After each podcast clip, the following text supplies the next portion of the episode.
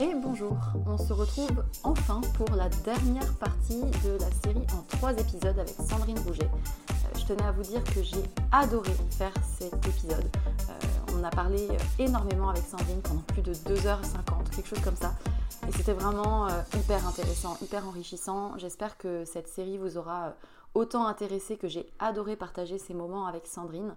donc pour cette dernière partie, on va un petit peu plus loin sur l'hypersensibilité et le cas du haut potentiel avec euh, des questions liées à la sexualité, à l'amour, à la communication, mais aussi euh, à la grande question, est-ce que les gens euh, neuroatypiques font peur aux autres? Comment est-ce qu'on peut bien vivre en société avec cette façon d'être au monde? Donc autant de questions que peut-être beaucoup de personnes se posent. Donc je vous souhaite une très très bonne écoute et surtout n'hésitez pas à nous faire vos retours à la suite de ces épisodes c'est aussi euh, hyper enrichissant de, savoir ce que vous en aurez pensé. Euh, ça m'interroge en fait comment se passent généralement les relations amoureuses dans lesquelles une des personnes ou les deux personnes sont concernées par la haute potentialité ou l'hypersensibilité? Ah ouais. Alors ça, c'est le grand sujet.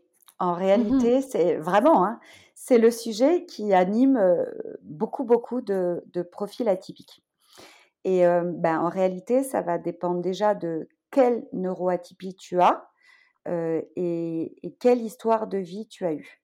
Euh, je vais m'expliquer un petit peu, parce que c'est un peu vague ce que je suis en train de te dire. Euh, si on reprend les hypersensibles, un hypersensible, moi, je, il y a beaucoup de bienveillance hein, dans ce que je dis. Pour moi, c'est, quelqu'un qui est, c'est comme une barbe à papa, mais au sens joli du terme, tu vois. C'est quelqu'un qui aime les gens, euh, qui les accepte comme ils sont, avec beaucoup d'ouverture d'esprit, et qui est en quête de relations intenses, mais tant au niveau de la connexion corporelle qu'émotionnelle. Donc, ce sont des personnes qui vont être plus facilement attirées par des relations intenses et avec, dans lesquelles on va communiquer beaucoup.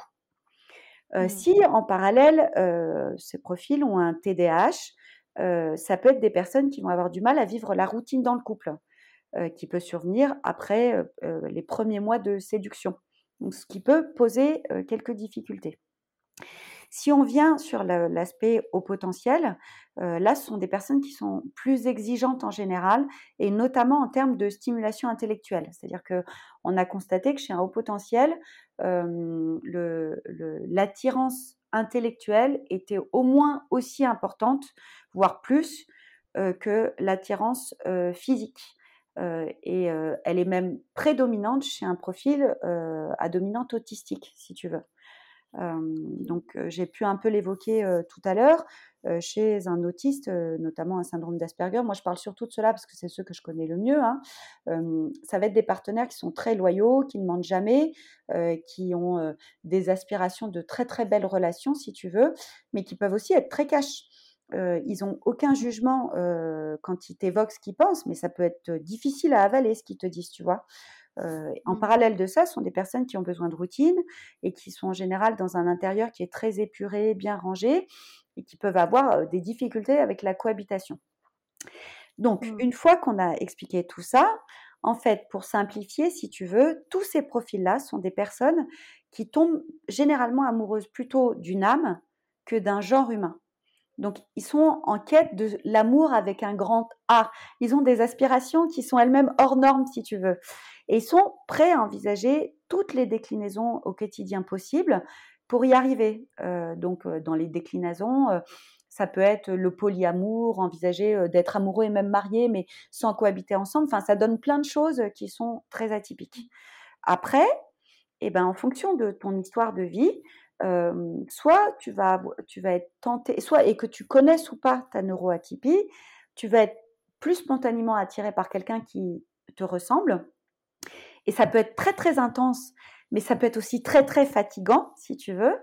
Mmh soit tu peux être aussi attiré par un profil qui va être plus, euh, alors les Asperger utilisent le, enfin les autistes utilisent le, terme neurotypique, tu vois, qui va être plus mmh. neurotypique. Mais je prends par exemple l'exemple d'un haut potentiel, il peut aussi être attiré par quelqu'un qui est extrêmement bienveillant, euh, mais qui, est, qui a un QI qui serait entre 100 et, euh, et 110, si tu veux, et qui serait hyper facilitateur dans son quotidien, parce que c'est quelqu'un qui va avoir envie de communiquer, de t'accueillir comme tu es avec tes particularités, mais ça va être quelqu'un qui va être très apaisant aussi pour toi parce que il va t'expliquer le monde comme il fonctionne.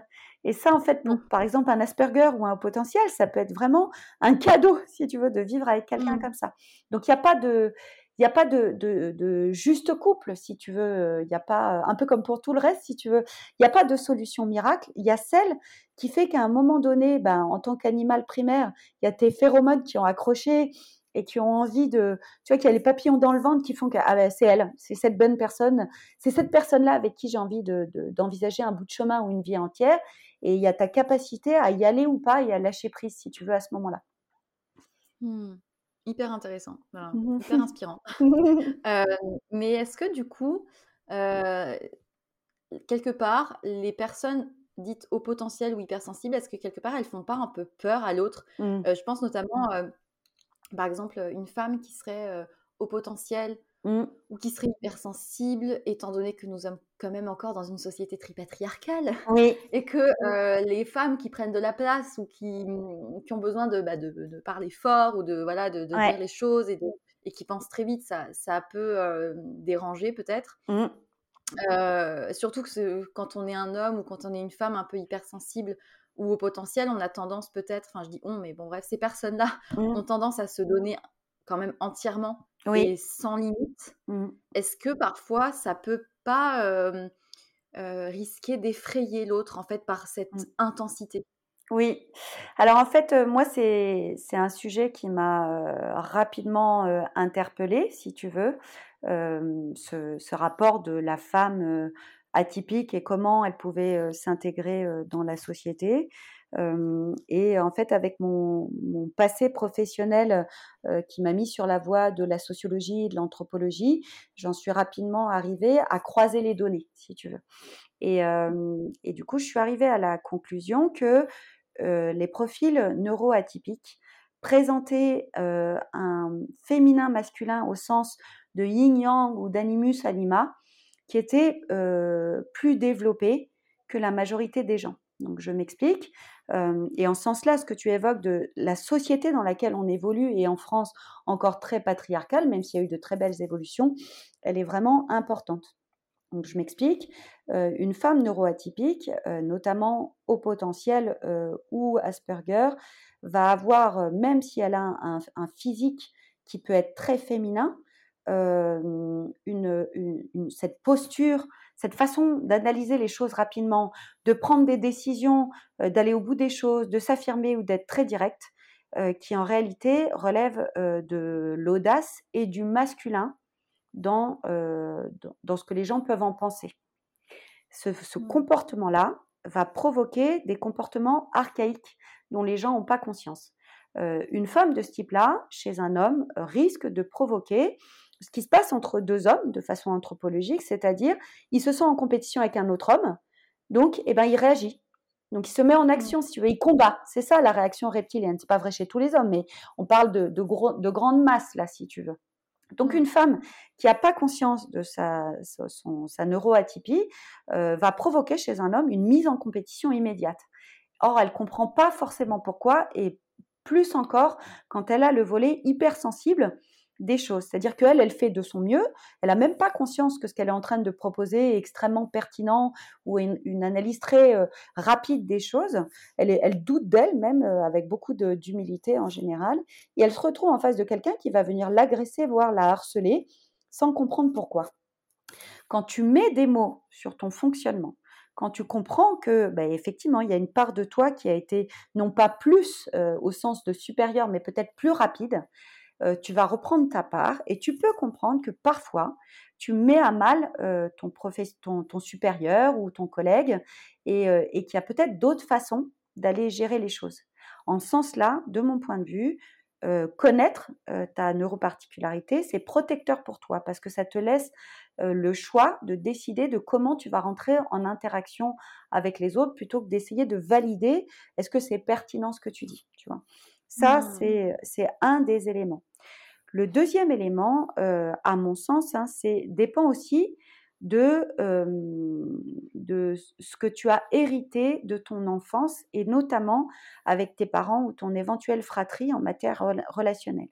Et là, il n'est pas du tout question chez moi de culpabiliser quiconque parce que je suis jamais là-dedans, je suis sans jugement moi, mais de comprendre que si tu as vécu avec des parents qui étaient un peu bloqués eux-mêmes émotionnellement du fait de leur propre histoire, tu as pu te sentir développer ce que Lise Bourbeau appelle les blessures de rejet ou d'abandon, qui vont générer chez toi, par exemple, une mise en relation à tendance fusionnelle ou avec un syndrome du sauveur.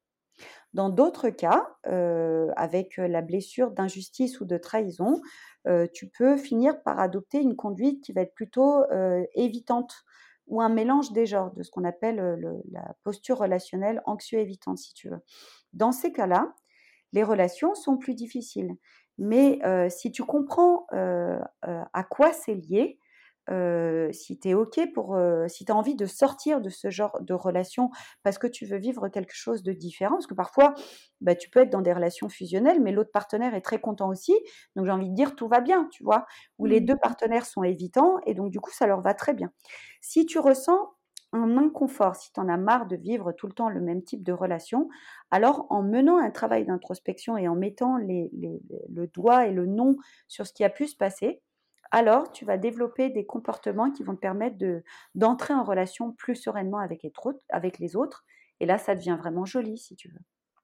Mmh, c'est positif quand même. ah ouais, moi apprenez, à vous, apprenez, à vous, connaître parce que ça peut faire que ah vous en profitiez vraiment. quoi.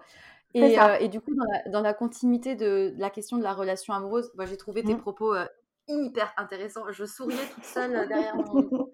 voilà, bref, mais c'était hyper intéressant. Et euh, donc, dans la continuité de la relation amoureuse, euh, quid de la sexualité? Ah, Des eh personnes à haut potentiel ou hypersensibles ou TDAH, est-ce que mmh. ça donne lieu à des sexualités euh, hyper intenses, hyper, comment dire, voire, mmh. voire, même déviantes, entre guillemets, par rapport à ce qui est mmh. admissible en société? Je sais pas, est-ce qu'il y a de ça? Eh ben écoute, moi sur, sur sur tous ces aspects-là, et même l'aspect précédent, je voudrais te rendre quand même ce qui t'appartient. Euh, j'ai quand même écouté beaucoup, beaucoup de tes podcasts. Et à chaque mmh. fois, en fait, alors qu'il n'y avait pas cette notion de haut potentiel mis en avant euh, ou d'hypersensibilité, euh, en fait, il y en a beaucoup, beaucoup qui m'ont beaucoup, beaucoup nourri, si tu veux. Voilà. Et donc, bah, je voulais déjà te remercier pour ça. Et effectivement, il y a, tu, as, enfin, tu as abordé cette notion de la sexualité, du transgenre et de bien d'autres encore à travers plusieurs de tes podcasts. Et effectivement, à mon sens, les profils atypiques grandissent, si tu veux, avec un sentiment plus ou moins conscient de décalage avec la norme. Donc, au mmh. fond d'eux, ils, ils, savent ce que c'est que le rejet. Ils le ressentent. Et donc, naturellement, euh, par effet de, guérison, si tu veux, euh, ils en viennent à être généralement plus ouverts d'esprit que la moyenne des gens. Ça, c'est vrai pour les, tous les profils euh, hyper, neuroatypiques, que ce soit de l'hypersensibilité, du haut potentiel ou, ou du syndrome d'Asperger. Hein, tu peux en trouver qui sont vraiment très, très intéressés par la diversité et sans jugement forcément que la sexualité ne va pas échapper à cette règle-là. Cette règle-là. Mmh. Du coup, ce sont des personnes qui vont avoir tendance à, mmh, chercher une connexion qui va plutôt relever de la connexion d'âme à âme. Sans, je ne parle pas de spiritualité, mais c'est, si tu veux, ils connectent avec la personne en face d'eux, même si la spiritualité peut être très très intéressante et intéresse beaucoup ces sujets-là. Hein. Mais là, dans notre propos, pour pas soulever de débat, si tu veux, ce genre de profil connecte d'humain à humain. Euh, indépendamment des codes sociaux ou du genre. Mais en fait, ils ont tendance à, ne pas se préoccuper de l'âge de la personne en face ou de son genre euh, plus spontanément. Donc du coup, on croise plus facilement euh, des personnes qui vont être homosexuelles, bisexuelles, transgenres, ou qui vont privilégier la sapiosexualité, notamment chez les profils Asperger, chez, les profils atypiques. Donc la sapiosexualité, c'est la capacité, si tu veux, à, jouir notamment à partir d'échanges de, qui vont relever d'échanges intellectuels si tu veux. Mmh. C'est-à-dire que l'intensité intellectuelle avec laquelle l'autre te nourrit est capable de générer chez toi une jouissance qui relève presque de la jouissance sexuelle. Donc c'est ça la sapiosexualité. Ouais. Ouais, et puis peut-être qu'on peut retrouver aussi, hormis les ce qui est question de bisexualité ou de Mmh. d'homosexualité et tout, mmh, je pense qu'on peut aussi retrouver des, mmh, alors c'est une une hypothèse, mais peut-être, une recherche de stimulation assez intense, Oui. dans les expériences. Enfin, je pense que je je vais pas je vais pas aller dans les détails parce que bref, mais c'est un peu bizarre de parler de ce sujet, mais en gros, je pense que ça va être des personnes qui vont quand même être assez ou bah, de par la curiosité, très ouverts d'esprit, qui vont Oui. vouloir aller tester des choses, qui Mmh. vont vouloir, heu, expérimenter des choses, hem et aller découvrir, heu, différentes, formes de sexualité, sans Oui. forcément que ça soit finalement, positif. Ça peut être aussi une expérience négative, mais qui vont avoir peut-être la curiosité de, d'aller, ouais, d'aller vivre les choses, les les plus, heu, intenses possibles et Oui. c'est pour ça que je je repense à mon à mon histoire d'addiction, heu Mmh. et je je me dis que chez ces personnes-là qui ont, heu, cette, ce ce besoin d'être stimulées, d'être, hyper, comment dire? Oui, stimulées, dans tous les sens du terme, je m'interroge aussi sur la recherche de de stimulation par des des des stupéfiants, Ah oui. heu, alcool, heu, drogue et cetera. C'était aussi ça que je Mais pensais et c'est pour ça que je parlais aussi de la sexualité parce que je me dis que, tu sais, tu vois, heu, alors je il y a il existe des, il existe des, des, des des lieux, par exemple, je sais pas, à Paris ou ailleurs, où les gens, sont très, très libérés, libertins, na na na et je me demande, en fait, dans ces milieux-là, s'il y a pas justement une population un peu plus, heu, sujette à l'hypersensibilité ou à les tu vois? Qui vont aller chercher des sensations fortes, qui vont aller Alors en fait, chercher je des pen ouais, je sais pas. Peut-être que je fais un ouais. mélange total, hein, je je sais pas. Alors je pense qu'en fait, il y a un peu de tout. C'est-à-dire que, heu, tu peux être un profil, heu, atypique et heu, en fonction de ton tempérament, ton histoire de vie, avoir envie d'une relation, plutôt «conventionnelle» entre guillemets Mmh, et t'épanouir complètement là-dedans, tu vois? Ça, c'est Mmh. possible. Tu peux aussi avoir un naturel, plutôt audacieux et curieux et être tenté, heu, d'aller expérimenter au moins une fois les choses pour savoir ce qu'il en est. Ça, c'est une autre motivation. Tu peux aussi, heu, avoir tellement peur de la routine que tu es prêt à envisager, heu, toutes les solutions possibles pour, préserver, ton couple. Ça, ça peut être par exemple des modes de cohabitation originaux où, heu, où ch où chacun garderait son chez soi ou ça peut être aussi, heu, du polyamour et moi j'ai envie de dire que tant que chacun est sincèrement OK avec ça, tant que les valeurs de liberté et de respect sont mises en avant et que tout le monde y trouve son compte, il y a pas de su il y a pas de sujet, il y a pas de jugement à avoir.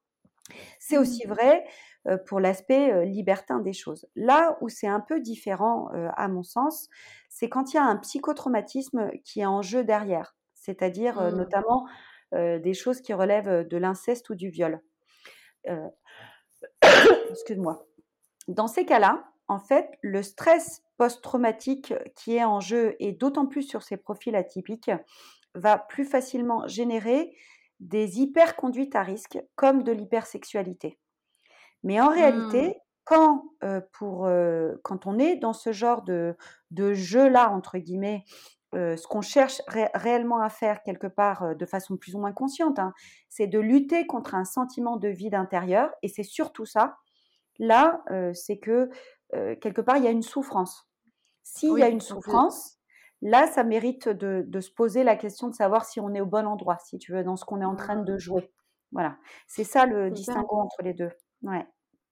Ouais, donc en fait, finalement, heu, dans enfin, dans ces milieux-là, heu, je j j'ai pas beaucoup lu sur le sujet, mais ça mériterait, heu, que je fasse un épisode dessus.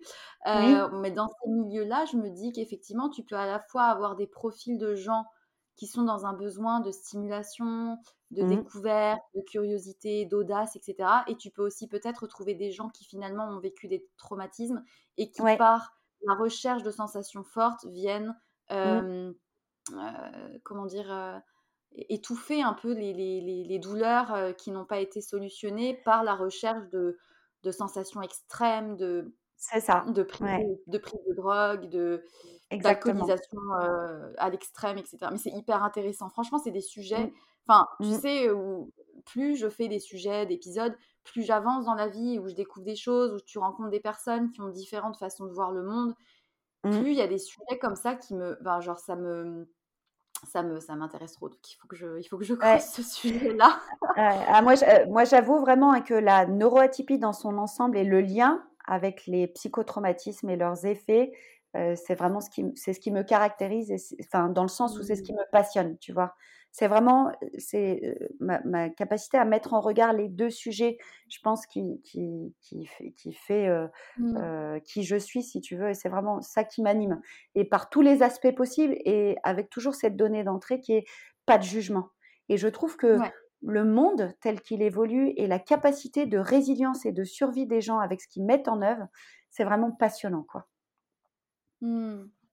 Et du coup, je, dévie un peu, mais enfin, je fais une déviance, entre guillemets, un lien avec ton, bah, ton précédent livre sur oui.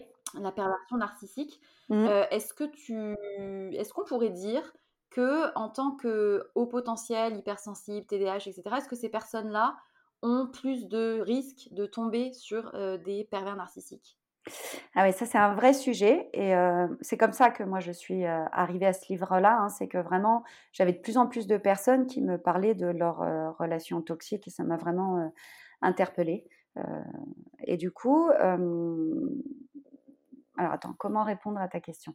En fait, mmh. toute personne qui a une faille, généralement en lien avec un, psychotraumatisme ou une, une parentalité dysfonctionnelle, court le risque de tomber dans une relation toxique à un moment ou un autre. Mais mmh. chez les profils euh, neuroatypiques, euh, ce genre de relation a des répercussions qui sont particulières. Euh, donc, ce qu'on avait fait comme précision la dernière fois, je vais le refaire ici. Hein, je vais parler de PN et de victime, mais en réalité, si je, si je voulais être précise, c'est la relation qui est toxique. Voilà, mais c'est quand même plus simple pour nous de parler comme ça.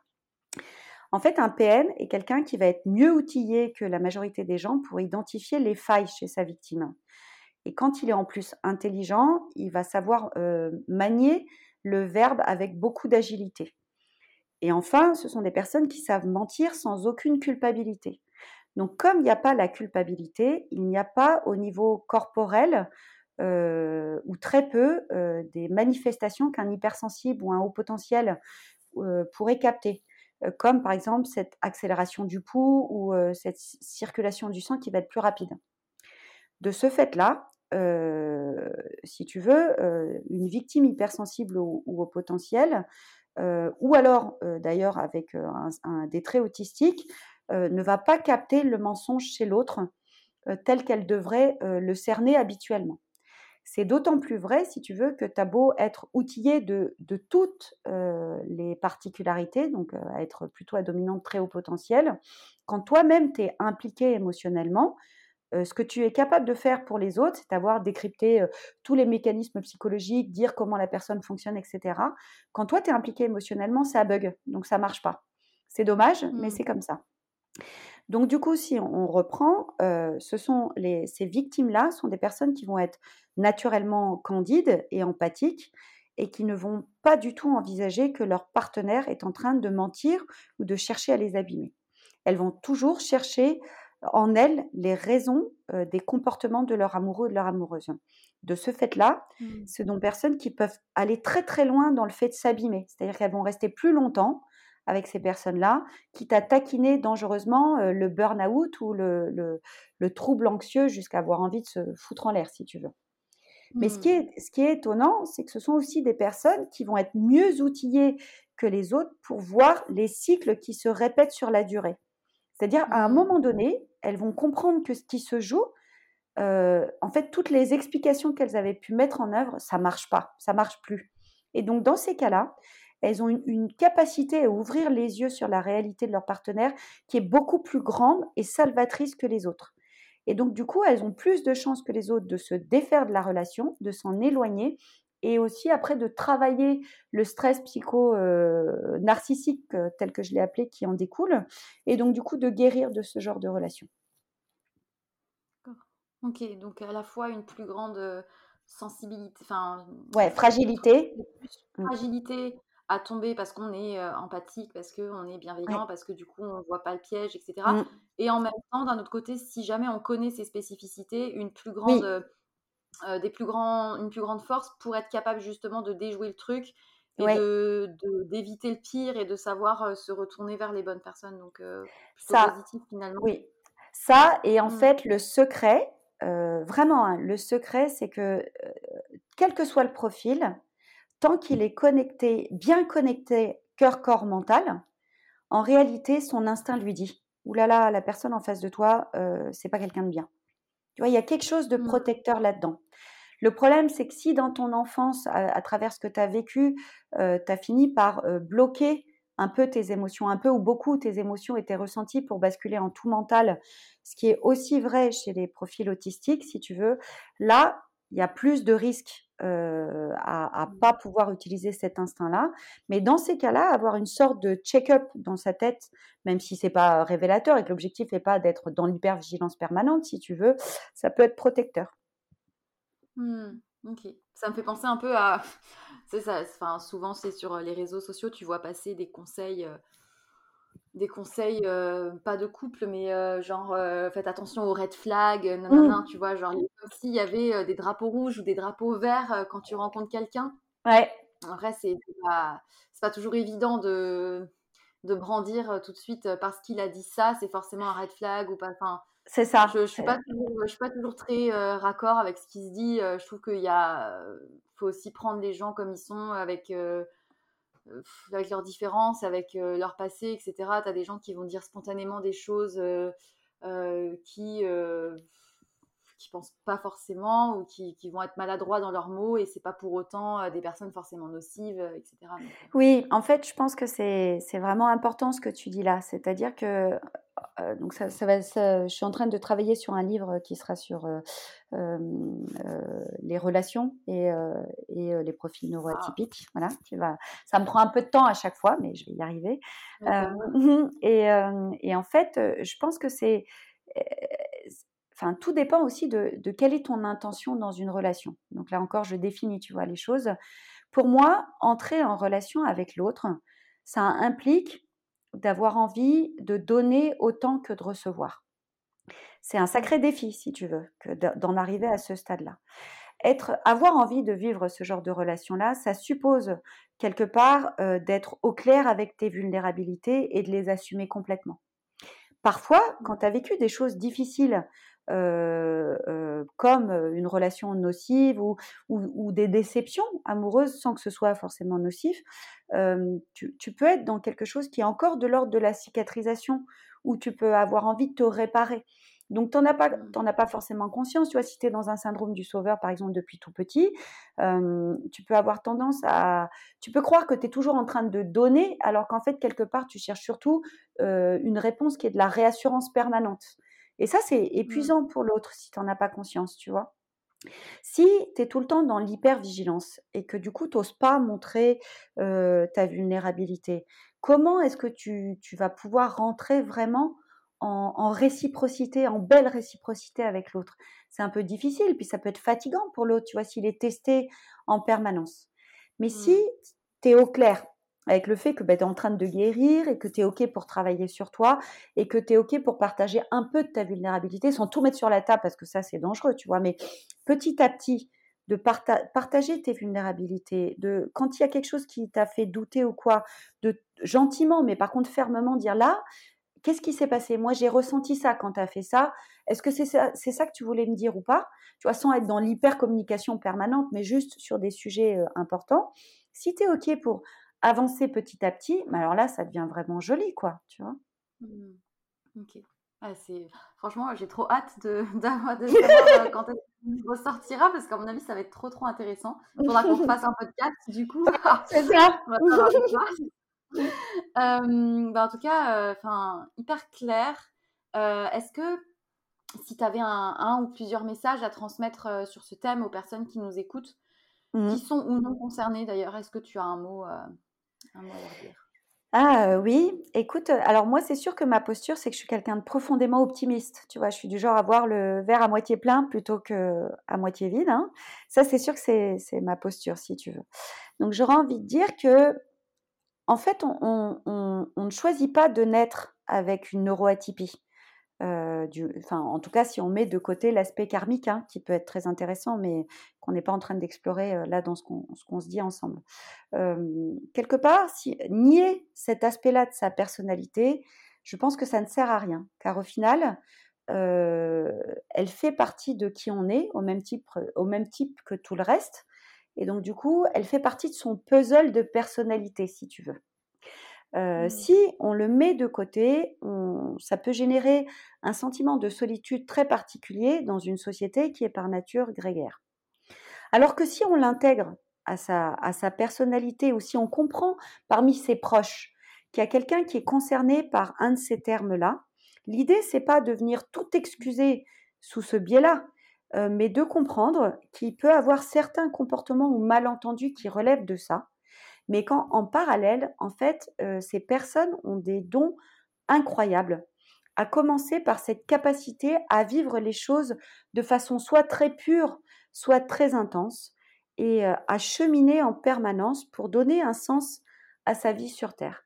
Et pour moi, honnêtement, c'est un des plus, jolis cadeaux de la neuroatypie que cette faculté-là. Mmh. j'aime beaucoup, j'aime beaucoup tes mots ça me, ça me, ça me fait tout bizarre. C'est, c'est trop beau ce que tu dis parce que euh, c'est, euh, c'est vrai en fait. Enfin, je pense sincèrement que les personnes qui nous écoutent, si vous êtes concernés par euh, une neuroatypie, en fait, mmh. c'est une force, c'est un cadeau. C'est pas mmh. forcément toujours facile, c'est pas toujours forcément évident parce que parfois on a des, on n'a pas les codes ou on comprend mal les choses, parfois on se sent pas compris, parfois on angoisse beaucoup, parfois on doute.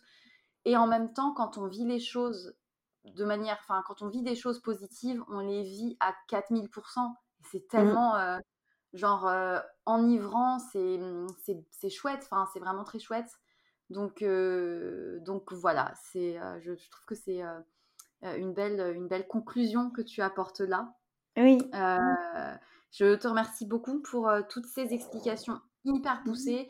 Je sais pas encore combien, euh, bah, peut-être qu'il y aura deux, trois parties parce que comme ça, ça se déguste par petits bouts et c'est, euh, mmh. il y a plus de suspense. C'est surtout que c'est, euh, on a abordé quand même pas mal de sujets très différents, même si c'est normal parce que c'est un sujet qui est hyper vaste, qui est hyper compliqué, qui met pas tout le monde d'accord, même mmh. les professionnels de la santé entre eux. Ouais. Et il y a beaucoup de débats sur le sujet on entend de, tout et son contraire. Et en plus de ça, on est dans une euh, aussi aujourd'hui, et c'est ça qui fait euh, me méfier aussi, sur lequel j'aimerais peut-être euh, faire un, enfin, poser un mot, c'est qu'aussi on est dans une aujourd'hui sur les réseaux sociaux, tu as de plus en plus de personnes qui se autoproclament coach en la matière. Mmh. Et moi, ça me hérisse les poils. vous savez très bien comme, que vous avez déjà entendu des podcasts, il y a des déviances partout. Et il y a des gens qui se font de l'argent aussi sur les fragilités des gens. Mmh. Donc voilà, si vous êtes en plus sensible et que vous vous posez des questions sur pourquoi vous fonctionnez comme ci, comme ça, etc., faites attention sur qui vous tombez, sur ce que vous demandent les personnes qui vous proposent de vous accompagner. Euh, parce que c'est, euh, je pense que tu es d'accord avec moi, mais on, voit souvent des déviances là-dedans, euh, des, des, des, coachs qui, on ne sait pas ce qu'ils ont fait, et puis bah, ils prennent très cher pour on ne sait pas trop quoi, et ça c'est un peu, c'est un peu dangereux. Donc peut-être dire voilà, faites-vous confiance, essayez de trouver des ressources bah, comme des podcasts, comme des livres, etc., sur lesquels vous pouvez à la fin vous dire est-ce que je suis ok avec ce qui a été dit, est-ce que je suis pas ok, et est-ce que ça fait mmh. écho? Pour, voilà, essayer de faire le tri aussi entre toutes les informations qu'on reçoit. Oui, en fait, moi je pense qu'il y, a deux aspects. Tu sais, le premier, c'est que à chaque fois, en tant que patient ou personne suivie, si tu veux, je pense que tu as le devoir d'aller vérifier au niveau instinctif ou mental si la personne avec qui tu viens d'échanger, ce que ça a provoqué chez toi, c'était OK ou pas. Et ça, mmh. c'est vraiment majeur comme critère, tu vois? Si ça, a généré chez toi de l'inconfort, mais pas un inconfort qui est stimulant, tu vois, tu te dis, ah ouais, là, il va falloir bosser, mais je sens que c'est juste, mais plutôt un peu de, la gêne, de la peur ou quelque chose de gluant, je pense qu'il y a quelque chose qui ne va pas. Si mmh. le profil en, face de toi a une posture qui, qui, qui, cherche à établir une sorte de domination avec toi, c'est-à-dire le tout sachant qui sait tout hein, et, qui va te guérir de tout, je pense qu'il il faut mettre des grosses guillemets, tu vois. En parallèle de ça, il faut vraiment faire attention à ça. En parallèle de ça, par contre, il y a des profils, si tu veux, qui ont les profils au potentiel ont une hyper capacité à, à développer leurs compétences en autodidacte, si tu veux, tu vois. C'est-à-dire que ce que tu dis, c'est vrai, c'est juste et il faut faire attention, mais c'est aussi une remarque que moi, je peux euh, essuyer si tu, si tu veux et que j'ai déjà euh, reçue. Hein. Euh, je ne suis pas neurologue, je ne suis pas psychologue, donc quelque part, je suis qui pour écrire mes livres, si tu veux. Mmh. Mais moi, je suis très à l'aise avec ça, dans mmh. le sens où j'engage en, en permanence les gens qui lisent mes livres à se poser eux-mêmes la question de savoir si ce que je propose ou ce que je dis est juste, fait sens mmh. pour eux, ou si ça leur semble déraisonnable, tu vois? En ce sens-là, mmh. cette, cette humilité-là, ou en tout cas tentative de, de, de, dire, mais là, en fait, voilà, j'en suis où j'en suis aujourd'hui, et peut-être que demain, on aura d'autres éléments qui nous donneront d'autres éclairages, mais en posant tout ça dans un livre, et eh ben, ça nous donne une nouvelle marge d'escalier sur laquelle monter en, ayant, si tu veux, cette posture qui ne cherche pas à dominer les autres, euh, il y a quelque chose de l'ordre de la réciprocité. Et je pense que c'est mmh. ça le curseur, tu vois, euh, euh, sur mmh. lesquels les gens doivent tabler. C'est s'il y a une tentative de réciprocité entre les deux, alors ça peut être très juste. S'il y a une tentative d'hyper-domination, un peu en mode gourou, peut-être que là, il faut se poser des questions, à moins que ce soit quelque chose qui vienne répondre à ta faille du moment, et auquel cas c'est OK pour toi, tu vois, il n'y a pas de jugement de ma part, quoi. Mmh. Hyper intéressant, je suis complètement alignée avec ce que tu dis. Mmh. et c'est aussi pour ça que je te fais totalement confiance et que, et que je, je, suis hyper heureuse et hyper fière de te recevoir sur ce podcast. C'est parce que je sais que tu as cette bienveillance et que tu as cette, cette capacité à dire que ce que tu dis n'a pas, ne va pas forcément faire écho à tout le monde et c'est ok en fait mmh. ça, ça, touchera les personnes que ça doit toucher et aussi parce que tu n'as tu n'es peut-être pas psychiatre mmh. mais tu as vécu en fait tous ces sujets là et tu les as tellement creusés qu'en mmh. fait tu es probablement plus experte dans le domaine que bien des professionnels de santé parce que parfois les gens qui ont eux-mêmes vécu des choses, des traumatismes, etc., sont ont tellement dû creuser le sujet pour eux-mêmes qu'ils en deviennent experts en fait sur le sujet. oui, euh, mmh. je pense que c'est important de le dire aussi. Oui, Freud disait ça. Hein. Freud disait que pour être un bon thérapeute, il fallait avoir vécu soi-même et être allé au fond de mmh. l'abîme et en être ressorti, tu vois, quelque chose de cet ordre-là. J'ai pas la phrase exacte, mais je pense que ma force à moi, elle est là. C'est, si tu veux, moi, quand j'écris mes livres, je cherche, ou quand je fais mes accompagnements et mes bilans, ce qui m'a le plus touché, en fait, ce sont les doutes. D'où viennent ces doutes? Et comment on peut y répondre? Et quels sont les, éléments, les mots, les, sujets de recherche, les livres, les conférences ou les podcasts qui m'ont permis de cheminer? C'est ça ma force, si mmh. tu veux. Tu vois, c'est que mmh. ces mots-là m'ont donné matière à. Honnêtement, moi, si j'avais pu rencontrer des professionnels qui maîtrisaient la totalité des sujets et qui avaient pu me prendre dans ma multi-complexité personnelle, si tu veux, ça aurait été super. Ma chance, c'est que bah, comme j'ai pas rencontré cette personne-là, en tout cas pas au bon moment, parce que je dirais que Fabrice Michaud est quelqu'un qui, qui maîtrise quand même maintenant tous ces sujets-là, j'ai été obligée d'aller chercher moi-même ces informations. Mmh. Mais du coup, eh ben, c'est ce qui fait que je peux être auteur aujourd'hui. Donc c'est un cadeau, si tu veux. Voilà. Ouais. Bah, super conclusion, j'adore. écoute, je, je, te suis très reconnaissante pour ces échanges très riches qui m'ont fait beaucoup cogiter donc je pense que je vais encore cogiter pendant trois jours là après nos échanges parce que ça va, euh, voilà, je, ça va faire écho à plein de trucs et du coup c'est, enfin c'est trop chouette. Mmh. J'invite bah, toutes les personnes qui nous ont écoutés, si elles ont envie d'aller plus loin sur le sujet, de pas hésiter à, à consulter ton livre ou tes anciens livres si ça peut intéresser sur le, côté perversion narcissique. Mmh. Et puis évidemment, euh, ben, euh, si vous avez des retours à nous faire, des questions à poser, sur des peut-être des précisions à apporter, n'hésitez pas à nous envoyer un message sur mmh Instagram ou à laisser un commentaire sous la publication du post. Euh, on y répondra avec grand plaisir. Mmh. Euh, voilà, je pense qu'on a fait pas mal de tours. Euh, je te remercie vraiment beaucoup, Sandrine, d'être venue. Mmh et, bah voilà. Si tu as un dernier mot à dire, c'est à ton tour. Ouais, ben, moi, en fait, je voulais te je te remercie aussi parce que, c'est parce que tu crées cet endroit dans lequel, je me sens si à l'aise, tu vois? Si, légitime à pouvoir expliquer ou exprimer ce que je ressens ou ce que je peux penser, qu'on en arrive à ce niveau-là d'échange, tu vois? C'est-à-dire que moi, je suis mmh. quelqu'un de très pudique, c'est pour ça que je communique, très, très peu, dans les journaux, sur les réseaux ou autres et pour autant, dès dès la sortie de mon livre, j'ai été emballée à l'idée de de revenir, parler avec toi de ce sujet-là, parce mmh. que je me sens très, très à l'aise ici, donc merci beaucoup pour ça, quoi. Ah merci ça me touche. Ouais, c'est vraiment, ça me tient à cœur de, de mmh. faire que les gens se sentent bien, tu vois, qu'on parle et en fait, il y a c'était toujours cette curiosité de découvrir l'autre et de ne pas avoir de jugement en fait et d'écouter avec bienveillance et d'apprendre l'une l'autre de, ce qu'on peut apporter. donc c'est trop bien. Je, je, vous souhaite à tous de trouver des, des safe places comme ça où vous pouvez vous exprimer librement et, et mmh. en avoir rien à faire de ce que les gens pourront penser. Et si ça. parle à certains, bah, tant mieux. Et puis il y a d'autres, bah, tant pis, c'est pas grave. Donc très très chouette. Bah, je, je, vous souhaite à tous et à toutes une très très belle journée. Si vous êtes dans le métro ou en rentrant du travail, si vous êtes au sport, si vous êtes en famille tout seul dans votre salle de bain, votre cuisine, etc. Peu importe. Euh, je vous souhaite de passer une très belle journée avec euh, toutes vos différences. Vous êtes euh, très beau, très belle. Mm. Et, et, voilà. Et surtout, n'oubliez pas, soyez sage un peu, mais parlez fort beaucoup.